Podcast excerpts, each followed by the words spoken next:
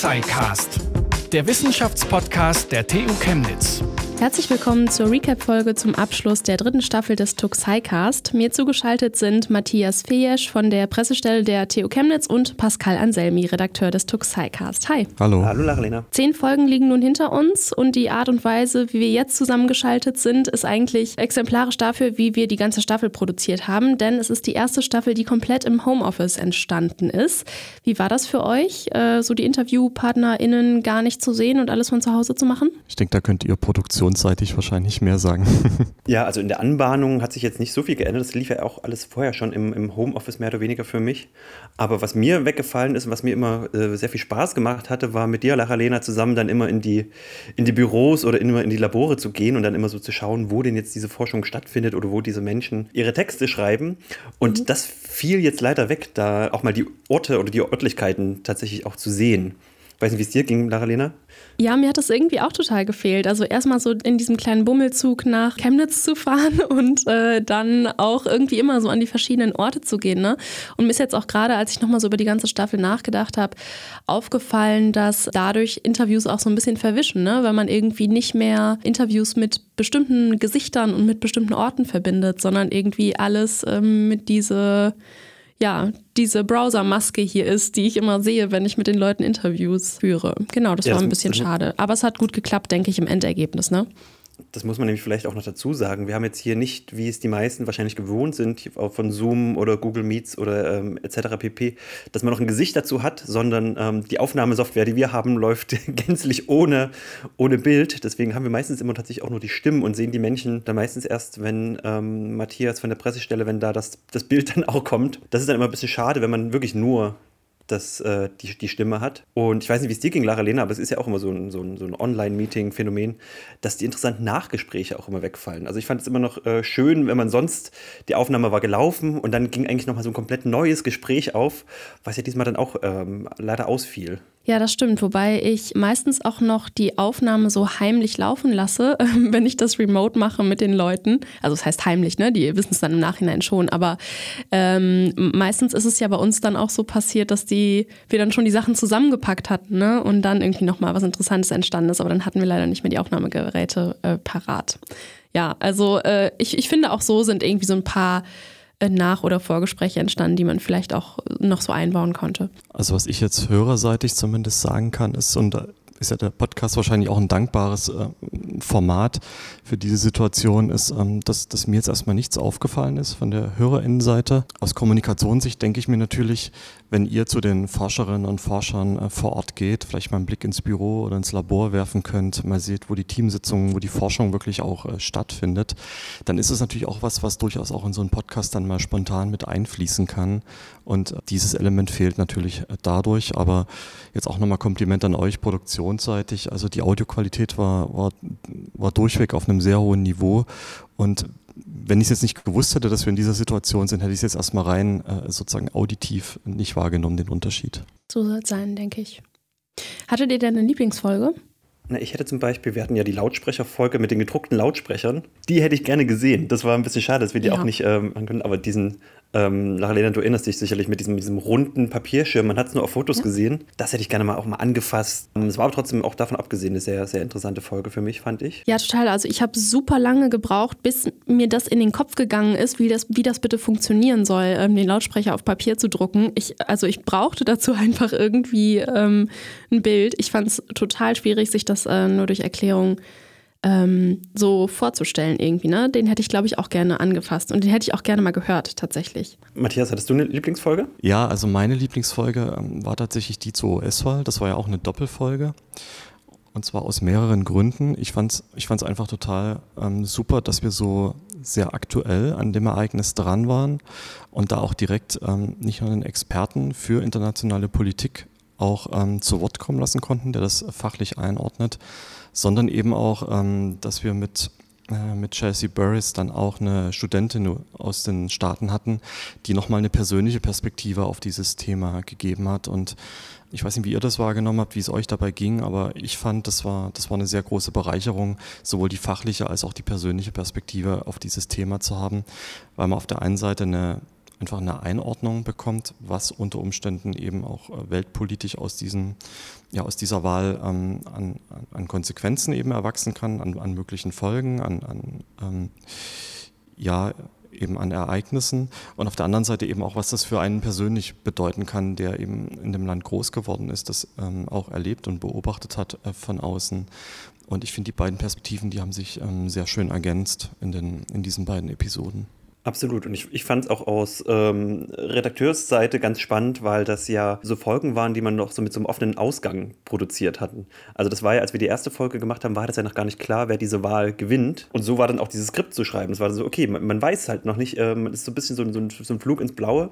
Dann bei der zweiten Folge wusste man es dann. Und ähnlich war das dann auch mit der dritten Folge oder zweiten Folge, wenn ich mich jetzt nicht ganz irre, zur Kulturhauptstadt Europas, die Chemnitz ja geworden ist, die wir im Vorfeld dann aber auch auf das offene Ergebnis quasi geschrieben haben, ohne zu wissen, was kommt denn dabei am Ende bei raus. Und das war dann auch zumindest für mich von schreibender Seite aus immer ein interessantes Gedankenexperiment, ähm, vorab in beide Richtungen zu denken. Überhaupt ist das ein spannender Punkt, ähm, den du gerade angesprochen hast, Pascal.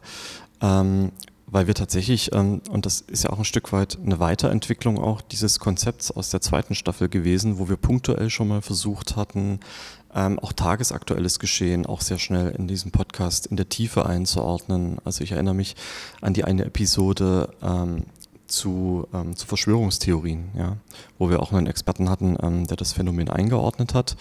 Und in dieser Staffel hatten wir, glaube ich, wirklich eine ganze Handvoll Episoden. Ja. Da war die Präsidentschaftswahl, die Kulturhauptstadt, die Studie zum bedingungslosen Grundeinkommen und auch das Thema Wahlen und Demokratie in Zeiten der Pandemie, auch natürlich Blick auf äh, Corona-Demos unter anderem bezogen.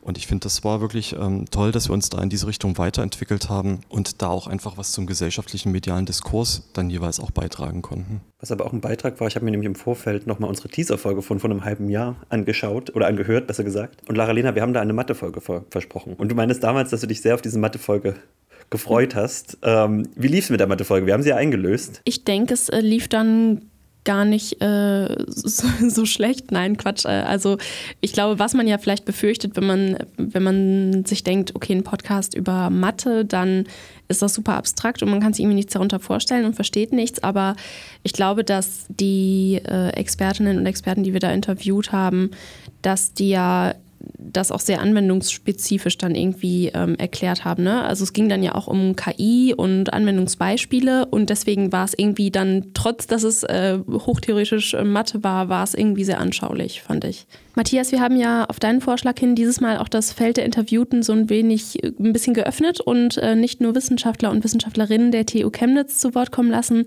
sondern auch Menschen von außerhalb der Wissenschaft. Hat das in deinen Augen denn funktioniert? Äh, ja, absolut. Also ähm wir hatten ja mit der Folge zur US-Wahl, das ist ja ein ganz konkretes Beispiel, äh, sogar zwei Folgen. Ja, also einmal kurz ähm, vor der Wahl zur Einordnung und einmal ähm, im Anschluss an die Wahl ähm, einen Experten aus der internationalen Politik, den Professor Oppermann und eben die Studentin äh, Chelsea Burris, die auch selbst US-Amerikanerin ist.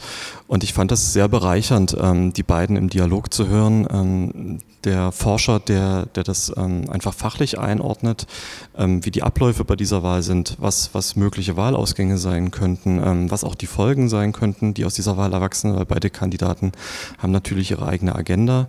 Und auf der anderen Seite eben auch die, ähm, die Einheimische, die US-Amerikanerin, die mit ihrer Perspektive, mit ihrer persönlichen auf dieses Ereignis schaut und natürlich auch ganz eigene ähm, Hoffnungen, Befürchtungen damit verbindet und davon auch nochmal persönlich natürlich ganz anders betroffen ist, als wir das zum Beispiel sind.